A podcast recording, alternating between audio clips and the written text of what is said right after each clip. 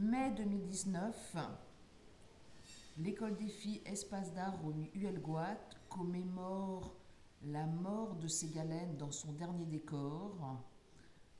En haut du belvédère, à l'aplomb du gouffre d'Huelgoat, disparaissait le poète, sinologue, médecin de marine. L'école des filles, durant quatre jours, commémore sa mémoire à travers des rencontres. Première chose à dire, c'est le titre.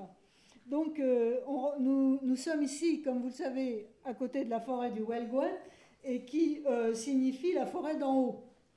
Je propose donc de lire avec vous quelques passages de son dernier poème, Tibet, qui, euh, lui, en tibétain, signifie le pays d'en haut. To signifie haut et bot pays. Donc en fait, c'est fait extraordinaire que le dernier poème de Ségalène corresponde par le, par le sens avec le, la forêt où euh, il, est, il, a fini par mourir, enfin où il est mort. Donc euh, c'est un voyage dans le temps, ce poème, depuis l'époque du fondateur du lamaïsme, Padmasambhava, au 8e siècle, jusqu'à l'histoire contemporaine. C'est un voyage poétique et spirituel. Alors c'est un poème, c'est un texte difficile, d'une part parce qu'il est inachevé, particulièrement la dernière partie qui propose des versions multiples qui ont, qui ont été euh, copiées dans l'édition de Charles Taylor. Donc je, prends je m'occupe de cette édition de Charles Taylor et je tiens aussi, euh, en commençant cette, cette euh, conférence, à dire que je n'aurais pas pu la faire sans les travaux de Dominique Gournay, ici présente, qui a écrit un livre et plusieurs articles sur euh, Tibet et dont je me suis énormément inspirée. Donc voilà. Alors la genèse du poème d'abord. Bon, remontons le fleuve poétique, puisque nous avons parlé déjà du fleuve et essayons d'arriver au plus près de sa source. Encore qu'on ne puisse jamais, c'est souvent difficile de préciser la source d'un fleuve. Vous savez euh, que, comme le dit Ségalène, ce sont des torrents à travers gorges et rosseaux, des expériences, des désirs, des rencontres, des lectures, qui font qu'un jour, l'idée vient. Et euh, la première, euh, disons, chose à remarquer, je pense, c'est le fait que Ségalène est arrivé deux, fois tout près du Tibet, donc il y a une frustration. Et il a dû les deux fois rebroucher ce chemin. La première fois, c'était en novembre 1909, autour de euh, sa première expédition en Chine centrale. Songpan, le premier village tibétain, n'était qu'à sept jours de marche du dernier col franchi. Donc il était encore tout près et voilà ce qu'il écrit. Au sud du Lancheu, nous avons fait une petite, escale, une petite escalade à l'ouest des Tsingling qui nous a fait franchir à 3500 mètres l'éperon du Kwanlun qui coupe la Chine en deux. Pleine formation tibétaine, gneiss et granit, et sur tous les sommets les neiges durcies. De là, nous devions aller au Coucou Nord, mais la saison était trop avancée. Pluie et brouillard l'enveloppent pendant tout l'hiver. À vrai dire, et comme c'est une lettre à Yvonne, il ne veut pas trop l'effrayer, le passage du col dans les rafales de neige a été beaucoup plus périlleux qu'il ne le dit. Parce qu'ils avaient perdu la trace de sentier. Ceux qui ont déjà été euh, à la montagne euh, connaissent très bien les dangers de ce genre de perturbation. Donc on ne, voit plus le sentier. Et euh, heureusement, ils ont rencontré à la descente des muletiers qui les ont menés vers une grange, mais il faisait un froid terrible et euh, les gants et les souliers ont gelé. Donc ils ont compris que le beau lac de Coucou, Nord, décrit par le père Huc, resterait un rêve. Je signale d'ailleurs euh, que ce lac de Coucou Nord a, servi d'eau de, refroidissement pour les centrales nucléaires chinoises et qu'aujourd'hui il est totalement pollué et il n'y a plus de poissons dedans et euh, ces alentours sont extrêmement insalubres. Ça, je referme la parenthèse. Donc cinq années plus tard, en août 14, le Tibet est l'objectif de la grande traversée.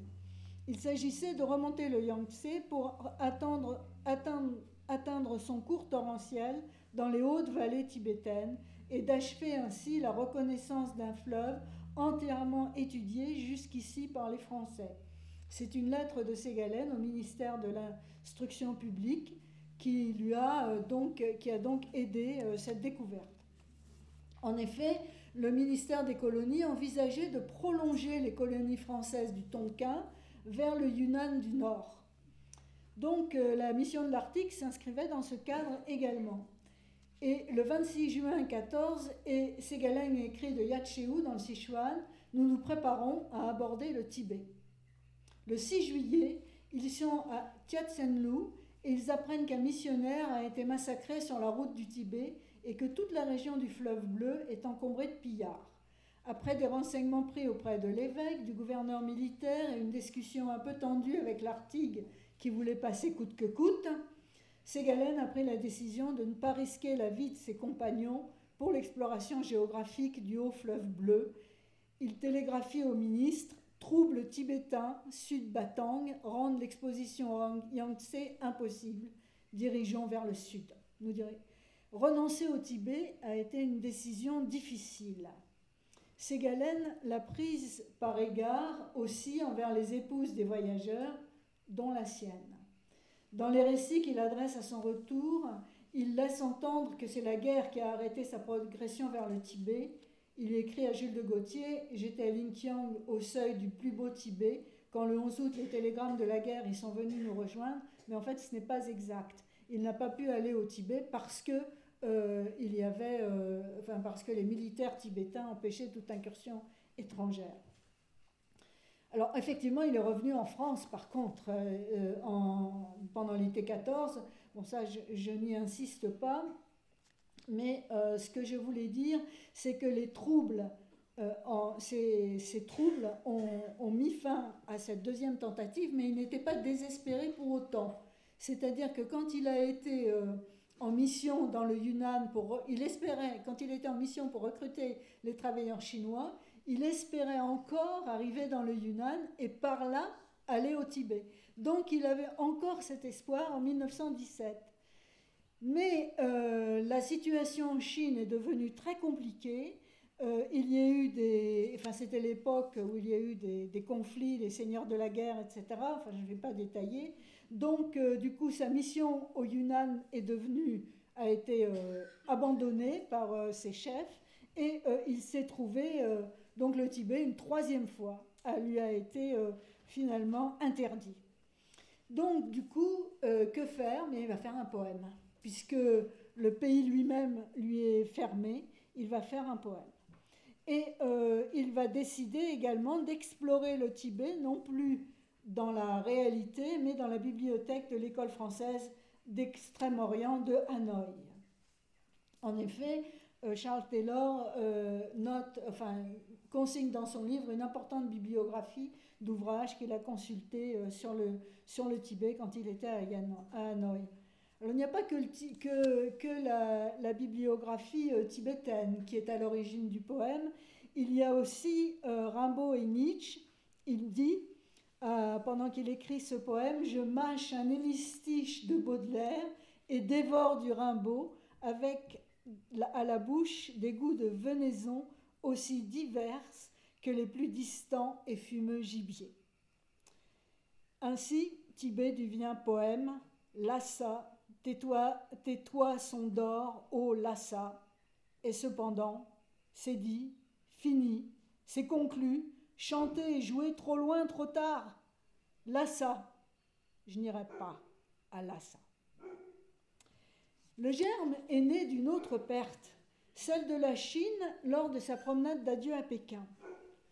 Il écrit à Yvonne le 24 septembre 17 C'est sur les murailles de Pékin, à la dernière promenade que je fis entre Tongximen et Tongguamen, que le germe est né. En juillet 17, Ségalen se trouve à Pékin où il attend les ordres et il, à ce moment-là, il, n'a perdu l'espoir d'aller au Tibet. Il sait qu'il va bientôt quitter la Chine. Il s'est occupé de déménager les meubles, et, les meubles et les livres de la maison de Tianxin qu'il avait habité avec Yvonne et leurs enfants avant la guerre.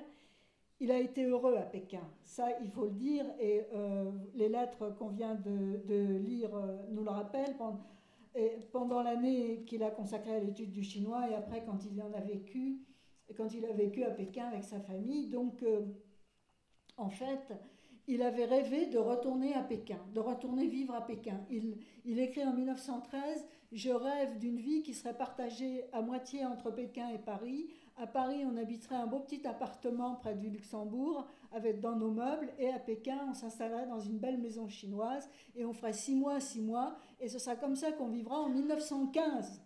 En 1915, au lieu de mener cette belle vie, il est sur le front à Newport à soigner les blessés qui lui arrivent tous les jours euh, des attaques inutiles. Donc euh, la guerre a brisé tous ses projets et euh, avant de quitter Pékin, il a accompli une dernière promenade rituelle, un adieu à la vie heureuse qu'il y avait menée avec Yvonne, à ses projets de fondation sinologique et à l'empire de Chine dont il avait vécu les dernières années.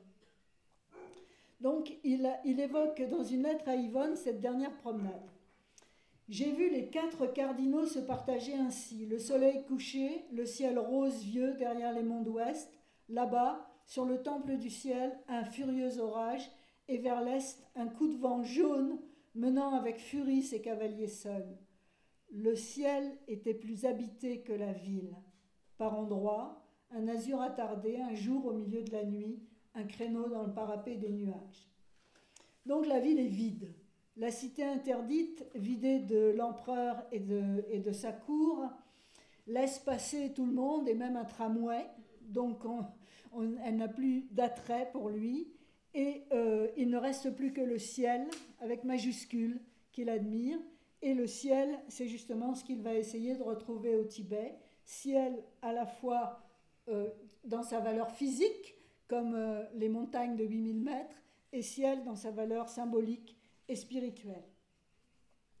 Donc euh, à Shanghai, il, euh, accomplit sa, mission, il recrute en particulier des ouvriers mécaniciens pour les usines françaises, et il a, rencontré vers le 15 mai Gustave Charles Toussaint, qui venait d'être nommé de juge. Alors Gustave Charles Toussaint, c'est un drôle d'homme. C'est un personnage qui est un grand magistrat, un très haut magistrat, et en même temps, c'est quelqu'un qui savait le tibétain.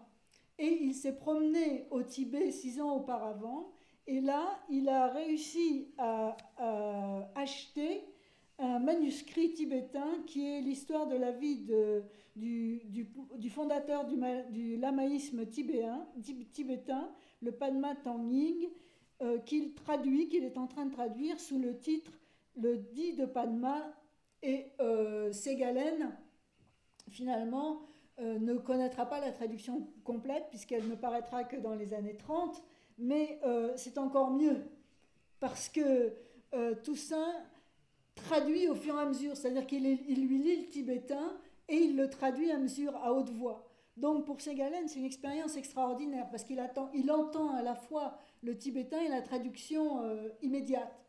Donc ça, ça le fascine complètement. Et euh, donc, euh, euh, Toussaint est intronisé à, Shanghai, et pendant ce temps-là, Ségalen avec lui le soir, au lieu de parler de la cérémonie d'intronisation avec le consul, les autorités chinoises, etc., que font Toussaint et Ségalen? Eh bien, ils parlent de, ce, de, ce, magnifique poème. Voilà ce que rapporte Ségalen et tel Claudel peuplant un parloir d'hôtel de la définition des anges, nous évoquons en plein palace ou au Shanghai Club des êtres plus formidables que les Goptael qui suent autour de nous. Alors les Goptael sont tous les commerçants euh, chinois et occidentaux qui essayent de faire fortune euh, en Chine et euh, les êtres formidables, eh bien c'est le bon domestique méchant cochon et le maître délivrance noire, mais je ne saurais vous raconter leurs histoires parce que je ne sais pas le tibétain et je ne suis pas euh, non plus, je n'ai pas non plus, je suis allée voir, mais je n'ai pas le temps de vous raconter euh, le Padma, le dit Padma. Alors c'est donc une véritable révélation. Et du coup, il décide d'explorer la bibliothèque de l'école française d'Hanoï. Et alors là, il se situe un petit point un peu délicat avec Yvonne, c'est-à-dire qu'il laisse entendre à Yvonne qu'il faut qu'il aille à Hanoï attendre des ordres, mais en réalité, il lui dira un peu plus tard qu'il a décidé d'aller à la bibliothèque d'Hanoï parce qu'il a besoin de documentation pour écrire son poème. Bon, euh, alors à ce moment-là, euh, donc je vais, donc si on, enfin je résume un petit peu, donc si on reprend les termes de Ségalène, on peut dire le germe est né lors de sa dernière promenade à Pékin le 11 juillet. La larve s'est formée au cours des échanges avec Toussaint euh, et de, la, traduction du livre tibétain. Et le premier vol du papillon eut lieu le 24 juillet à Nankin. Il écrit la première version de la première page de Tibet. Je vais donc vous lire cette première version des ailes Des ailes Non. Le membre plumeux n'a que faire en ce terrain de cime que les yeux du front n'obtiennent pas. Ce n'est pas d'un haussement d'épaule ou d'un frisson du vent que l'on pèse ici cette cime, que les jeux du verre n'enferment pas. Que mon poème ne soit donc point comme l'oiseau qui n'a que faire dans le vent solide, l'aigle seul qu'on ne met pas à la broche du verre, que cet effort redressé des milliers de coups à perdre haleine soit l'aine même de ton inspiration tibétaine, tirée du seul pays, de toi. D'autres inventent chacun leur seul Dieu, le Dieu, chantant leurs psaumes, tramés du réseau de leurs cordes rituelles ou vocales, qu'ils s'ébaudissent avec la bouche et cascadent avec le verbe. Moi, pèlerin de bonne, J'aine trop pour mesurer mon rythme, je souffle trop pour m'arrêter au bout du verre. Mais de tous les sorts, de tous les sorts exaltés, puissais-je scander à coups de rein dans la hauteur ce poème, cet hymne exutoire, et mon cœur en battre chaque mot. Cela rappelle la passe dans Stèle, l'âpre montée, le rocailleux désir, l'effort allègre et allégeant.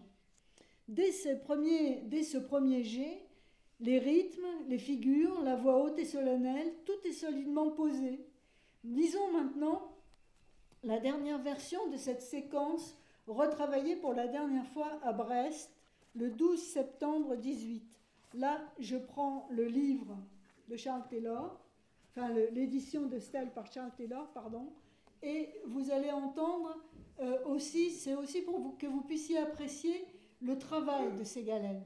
Parce qu'il y a l'inspiration, le germe, le vol du papillon, puis après, il y a le travail. Des ailes Non. Le vol plumeux n'a que faire au sommet des cimes où jeu d'ouragan ne porte pas. Ce n'est plus d'un frisson léger que se dompte ici la rime, mais saccadant le roc sous mon pas, à droit de vie, à gré de mort, méprisant la plaine marine, d'un pied dur, j'aborde ta colline. Bod, ô Tobod, ô Tibet, lutrin du monde chantant, j'ose en toi ce poème exaltant. Qu'il n'aille point, comme l'oiseau qui se nourrit de riz et de graines, vautour tordant la broche du verre ou l'effort redressé des millions de temps d'haleine bec neuf dans la glace des hivers, et laissant l'homme s'ébaudir au verbe sonnant par sa bouche, noyé sous les flots de la langueur. Puissais-je, moi, scander à coups de rein dans ta grandeur cet hymne mouvant, ce don farouche, tribut d'essor, escaladant à toi des pays le plus haut. Mon cœur qu'il en batte chaque mot. Alors, comme souvent, Ségalène commence, ça paraît hermétique. Mais attendez, je vais vous aider, vous allez tout comprendre. Comme souvent, Ségalène commence par tracer une limite entre son poème et la tradition, tant sur le plan de la forme que de la pensée. Par exemple, dans le premier poème de Stell, Sans marque de règne, il oppose la parole du poète aux fonctions traditionnelles des lettrés, chinois que ceci ne soit point marqué d'un règne, ni des Sia fondateurs, ni des Chu législateurs, ni des Han, etc. Vous connaissez l'histoire, et il termine en disant attentif à ce qui n'a pas été dit, soumis à ce qui n'a pas été promulgué, prosterné vers ce qui ne fut pas encore.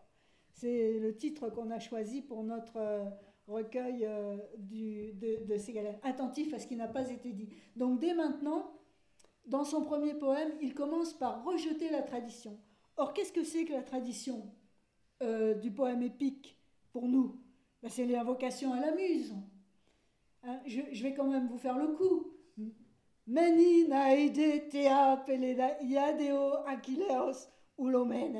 C'est le premier vers de l'Iliade. Chante ô muse la colère de l'acide d'Achille le Péléide.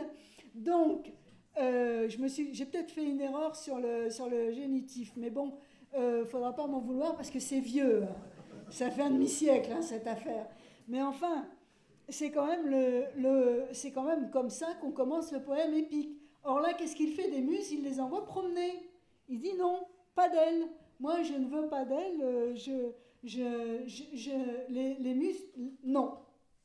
Et en effet, il ne veut ni Pégase, ni les muses, encore moins les anges, et euh, il se débarrasse donc des clichés, il récuse les symboles, relevant d'un imaginaire désuet, Alors on a ça dans le très beau euh, texte aussi sur le fleuve, hein, où il commence par envoyer promener euh, la Rochefoucauld, etc.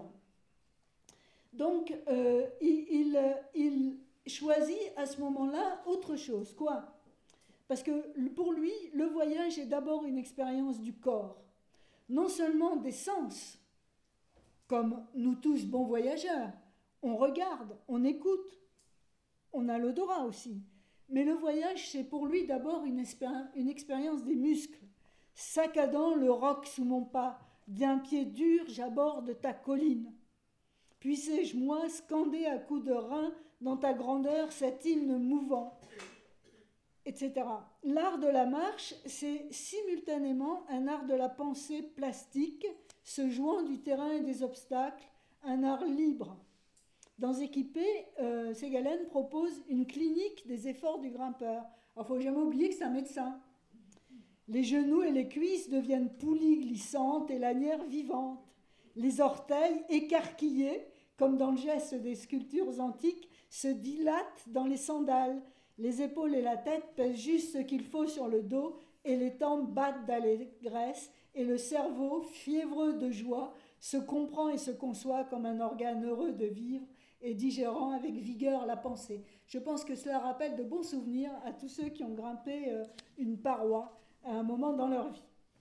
Donc le, le plaisir des pieds et la joie du cerveau sont mis euh, sur le même plan, c'est-à-dire une vie supérieure, plus forte, plus vaste, ouverte à un horizon conquis, conquis par la force du corps entier.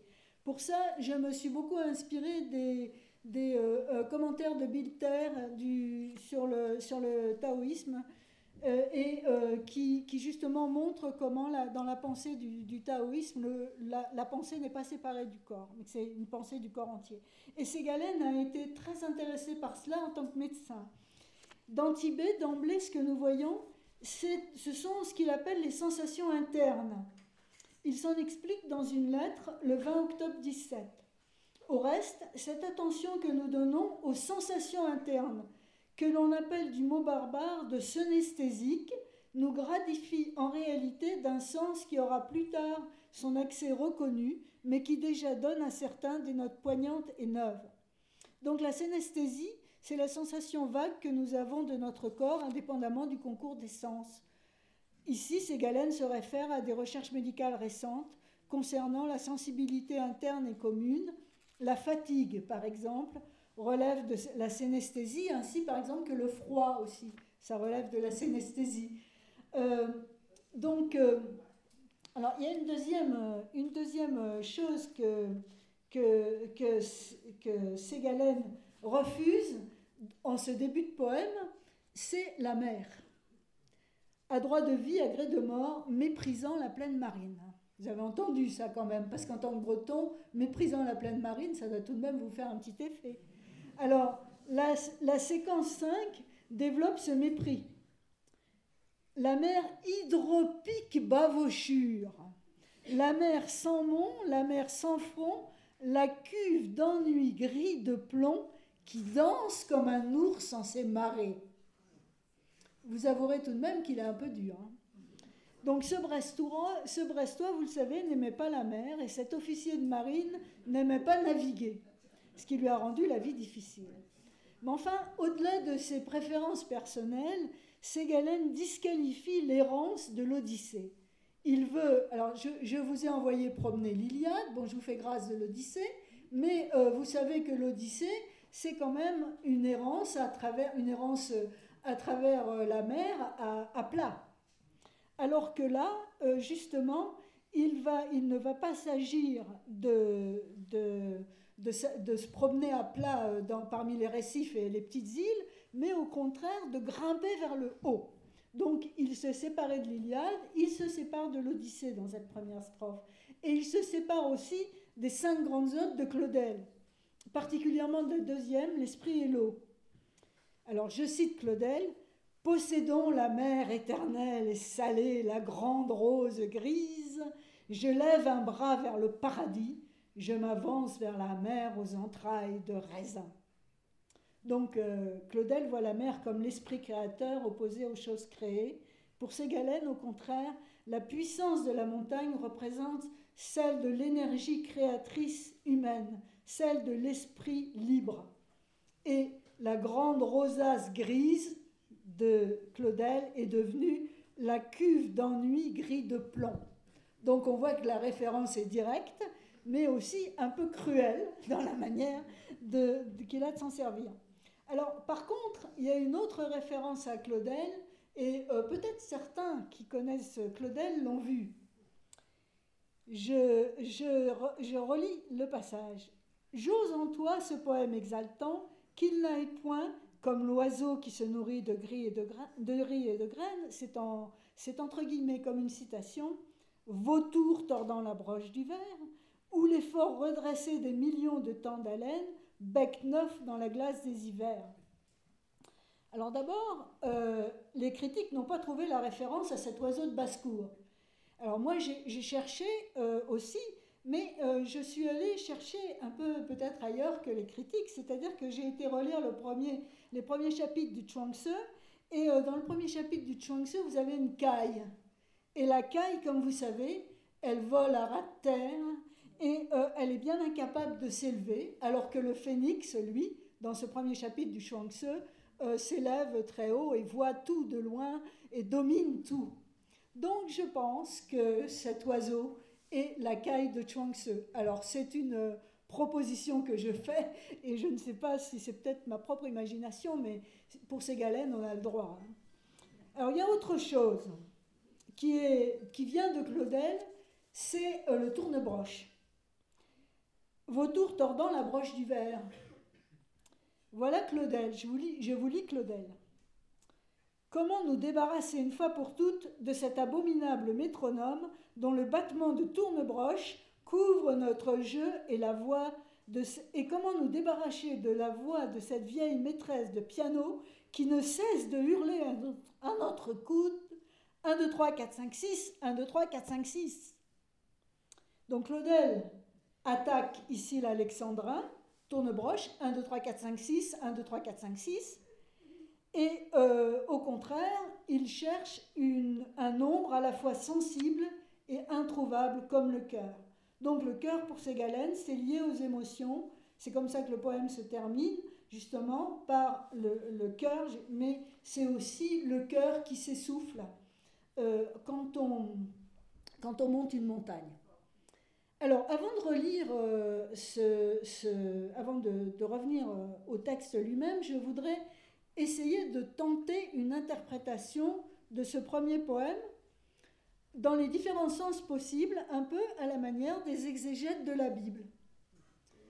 Alors, il y, a, le premier, le sens littéral.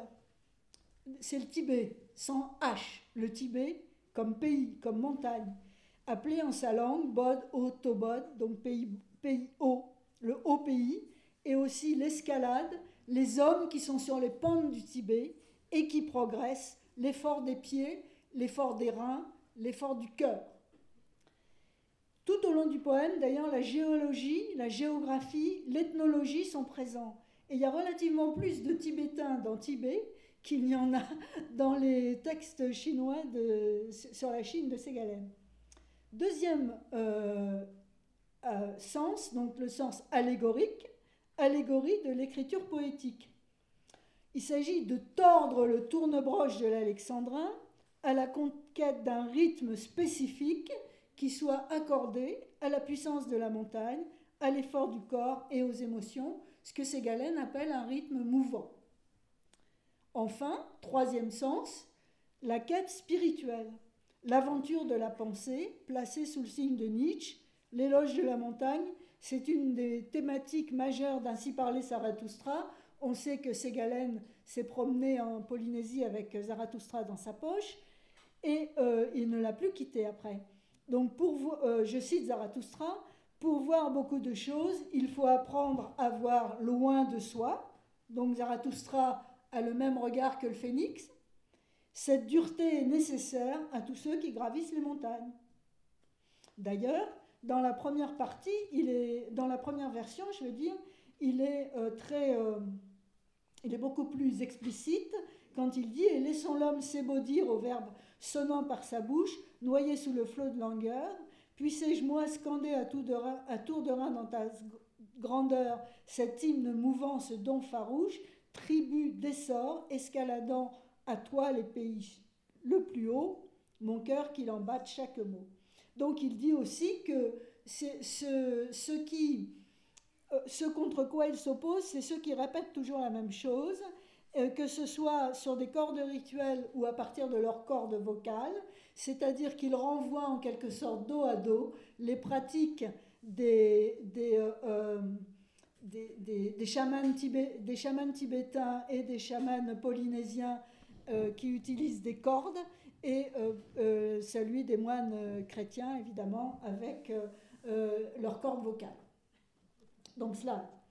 Alors, donc, en fait, si on a déjà vu un peu ces différents sens, on pourra maintenant aborder la composition de l'ensemble du poème, parce que le rythme, c'est pas seulement le rythme du vers, c'est aussi le rythme de l'ensemble de la composition. L'ensemble de la composition constitue un rythme.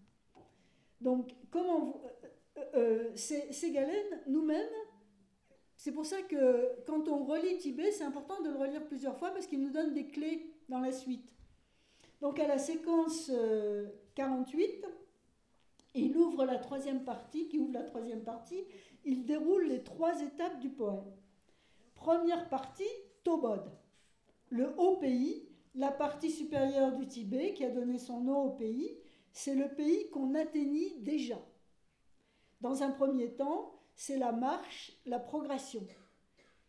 Alors je cite euh, Ségalen qui définit donc cette première partie. C'est ainsi, Tibet nombreux, que ce rythme et se dénombre tes apothéoses, comme des cloches, tes grands noms battent comme les marques dans le temps. J'entends les fantômes de Tobod, au Tibet, le mont accessible, celui vers lequel on se hausse et qui vous porte et vous grandit. Donc la première étape, c'est euh, le Tibet, en fait c'est le, haut pays connu, mais c'est aussi l'étape de l'expérience du corps, parce qu'il faut marcher, il faut grimper pour grandir. On grandit pas seulement avec la tête, avec ses galènes, on grandit avec l'expérience de la vie. Deuxième euh, Étape, deuxième partie de Tibet, hein, euh, Lhasa. Lhasa, c'est la terre des esprits, le pays qu'on attendra, l'espace des métamorphoses. Tobod et Lhasa, alors je lis, hein, Tobod et Lhasa, Lhasa, la ville où, on où l'on n'arrivait pas, où l'on arrive. Le nom du lieu et le château, la terre et sa ville maîtresse. Lhasa, maintenant, qui la dépassera? Les hommes liges et les bêtes, les dieux fourmillants, rayonnants, tous les êtres et les créatures, les hommes ont nommé le nom de Bod et Lassa, terre des esprits. Voici le lieu des créatures, les hommes nommant l'esprit vagant, et bête, lieu, Dieu, pardon, et bête, Dieu, et Dieu et homme, tous ensemble, ont fait ces domaines, ces deux champs d'un seul livre inhumain, moines régnants et habitants, voyageurs montant à la peine, tous ont atteint au moins la mort, au moins le linceul dans la neige. Donc ça, c'est le deuxième, la deuxième euh, partie, c'est-à-dire la terre des esprits, c'est-à-dire celle de la culture tibétaine. Lhasa, c'est le, centre culturel tibétain, bien sûr. Donc c'est la, c'est le deuxième espace, la terre de la culture tibétaine. Le troisième espace, le dernier, c'est Poyul.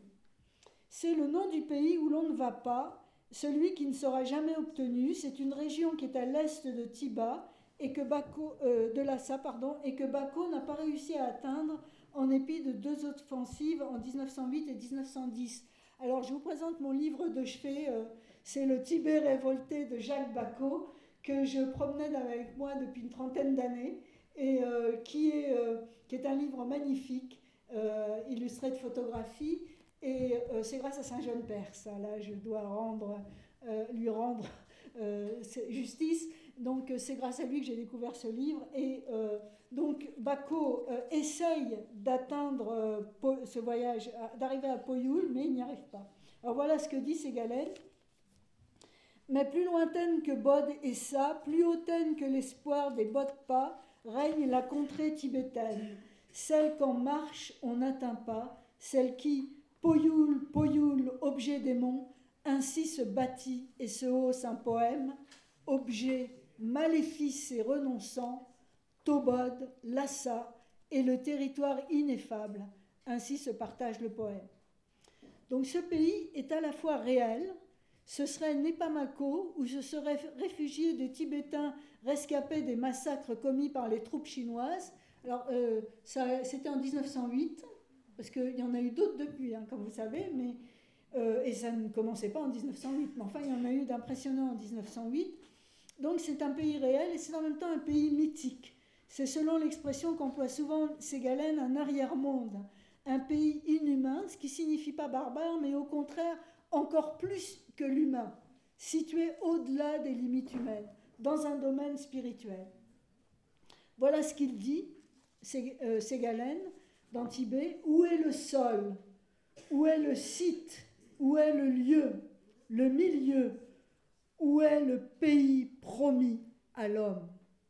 Le voyageur voyage et va, le voyant le tient sous ses yeux, où est l'innommé que l'on dénomme? Nepamako, dans le Poyul, et Badma Skol, Knas Padma Pskor, aux rudes syllabes agrégées. Alors il a un, plaisir évident à essayer de reproduire des syllabes tibétaines, mais c'est le pays rêvé, c'est l'Arcadie, que célèbre le grand poète chinois Tao Wang-ming et euh, qu'a repris euh, Wang, Wei dans son célèbre poème Chanson de la source de péché. Euh, c'est l'histoire d'un pêcheur qui traverse, une, grotte et parvient à un village loin, alors je cite Wang Wei là, loin au plus loin, hors d'atteinte du monde, ils cultivent leurs champs et leurs jardins. C'est l'idée que Ségalen a reprise dans le chapitre d'équiper le village du trou de sel noir. Donc c'est le pays merveilleux euh, et inaccessible. Je voudrais euh, faire ici une parenthèse, et là, euh, je crois que c'est aussi grâce à mes lectures persiennes, disons. dans la tradition chrétienne, on pense à, l'ornement des noces spirituelles du moine flamand Ruysbrock, que Ségalen, dans une lettre, regrettait de ne pouvoir lire en brabançon du XIVe siècle. Alors, euh, soyez euh, rassurés, euh, je ne pratique pas le brabançon du XIVe siècle. Néanmoins, j'ai lu la traduction par Hello, qui est celle qu'a lu Ségalen, et Ruisbrock commente un verset de, l'Évangile qui est la parabole des vierges sages et des vierges folles. Voyez, l'époux vient, sortez à sa rencontre. Donc ce simple verset il, en fait un commentaire sur une centaine de pages parce qu'il le commande sur trois modes. D'abord, vie active ou extérieure, la pratique des vertus, morales. Euh, euh, ça pourrait correspondre à Tobod, hein, le, disons la vie ordinaire. Ensuite, euh, dans, un, dans, une deuxième partie, la vie intérieure, le, recueillement sur les sommets dans les parties les plus hautes, là je cite euh, Ruysbrock, et finalement la vie contemplative, et je cite Ruysbrock, et je suis contente de citer Ruysbrock ici, parce que Ségalen l'a lu, et qu'il s'en est peut-être souvenu en se promenant dans les alentours. Dans ce gouffre sans fond de la simplicité, dans ce gouffre sans fond de la simplicité, toutes choses sont englouties en béatitude. Mais le fond lui-même demeure totalement incompris. Je ne sais pas si le soleil qui éclaira parfois Ruysbrock au cours de dans ses extases a pu briller pour Ségalène. Il me semble plutôt que pour Ségalène, le mouvement d'élévation a valeur en lui-même, c'est-à-dire le poème. Et, il est au seuil de ce qu'il n'atteindra jamais. Euh, et qui ne peut pas s'atteindre peut-être par les voies du langage, mais euh, le poème se substitue à la lumière que cherche Ruysbrock. Alors j'en arrive à la fin, c'est-à-dire au rythme proprement dit. Donc d'une manière générale, vous savez que le rythme se construit sur des inégalités, un long, court, fort, faible, grand, petit, etc. C'est ça rythme. Donc sur des récurrences, de, sur le retour régulier de séquences alternantes. Bon, donc euh, ici, en quoi le rythme consiste-t-il? Ségalen écrit euh, à, Hanoï en août 17 Trouver le lieu et la formule, ce qui est, la, le qui est une phrase de Rimbaud, et, euh, et, ayant dès le premier poème renvoyé la versification traditionnelle au tournebroche, il propose une forme originale. Je vous lis Lors que mon chant ne suive point en leur trop commune mesure, c'est un jeu de mots encadastrés. Le rythme, qu'il se fasse bon et crevant la vieille masure, chemine au plus haut des cieux astrés. Donc vous voyez bien qu'il y a une alternance de vers longs et de vers brefs.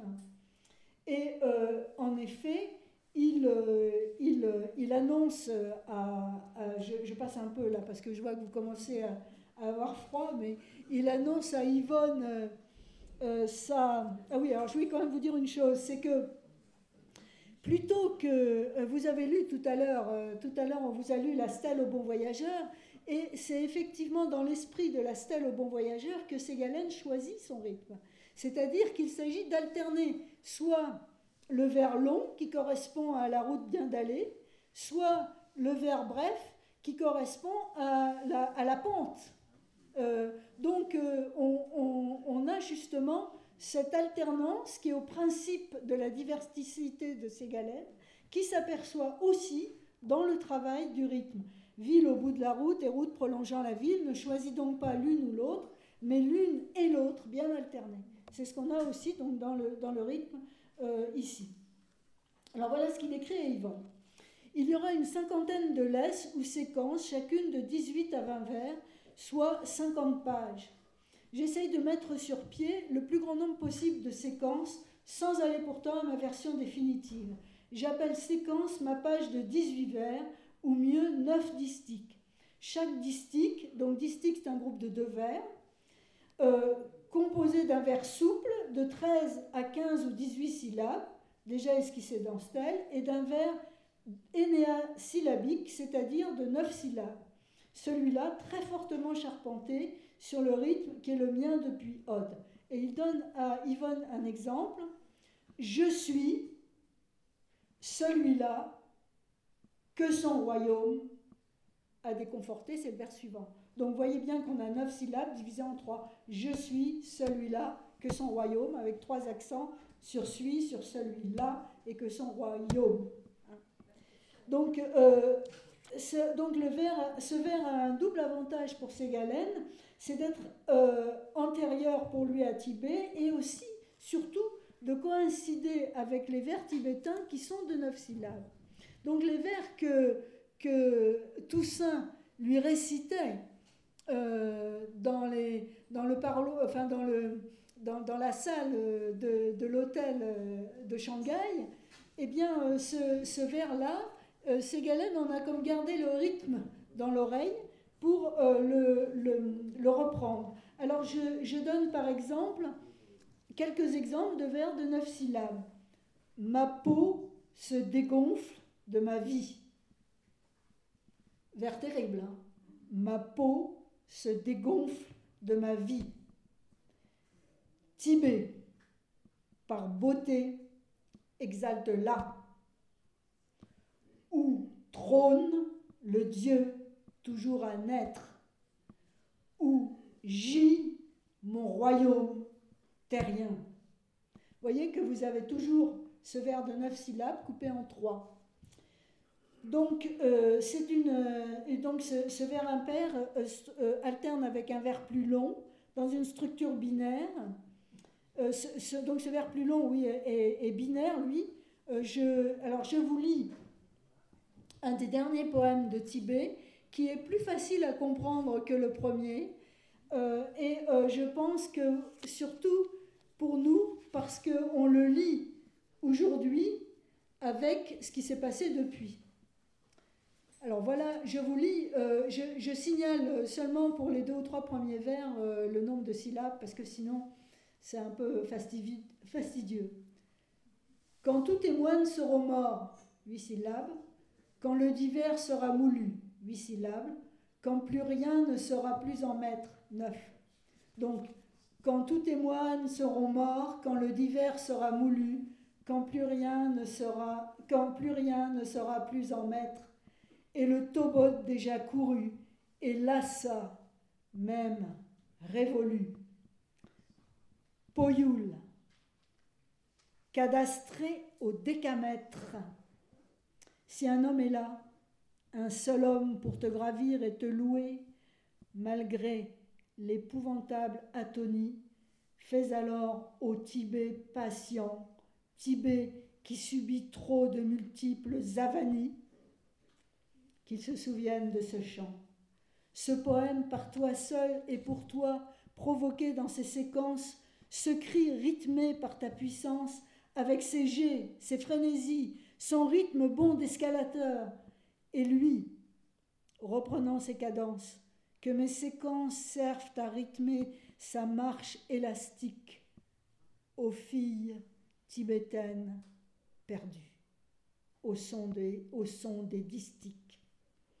Fais alors en prière et grâce, en donateur immense, et don et démon, qu'au vers dernier des novénaires, au pied de la séquence ultime, ici au bas, ici au coin de la sculpture de tes monts, mon nom, comme un seau se régénère. Victor Ségalen. Je vais revenir sur ce poème après quelques remarques sur le rythme. Donc, euh, on voit ici que le poème se rapproche de la litanie et de l'incantation. C'est en fait euh, un, rythme qui, euh, le, un des modèles de Ségalène, c'est le rythme de la prière. Hein. C'est vrai aussi que d'avoir récité des prières quand il était chez les jésuites, ça lui a mis dans l'oreille un certain nombre de litanies qui reviennent peut-être aussi. Hein. Euh, c'est ce qu'on dit, euh, par exemple, euh, il dit par les forces visibles et non vues, pour les vallons irrespirés, je t'adore, Tibet, château du monde, pour tes arts peut-être cachés et le non-savoir de tes hauts lieux retirés, je te nomme et dis mon outre-monde. Bon, ça a un côté litanie, enfin, catholique, si vous voulez. Hein. Donc, alors, pour terminer, je voudrais juste là j'achève, je voudrais juste parler de deux textes contemporains qui euh, doivent, à mon avis, beaucoup à Tibet. Le premier, c'est un texte d'Antoine Volodine. Ça peut paraître étrange. Antoine, Volodine est un auteur euh, de prose et il a écrit euh, deux textes qui se réfèrent directement à Ségalène. D'une part, le traité du post-exotisme en neuf leçons, leçon dixième, et euh, deuxième texte dont je parlerai plus tôt, plus ici, Bardot, Bar Ornote, Bardot. Bardot, Ornote, Bardot.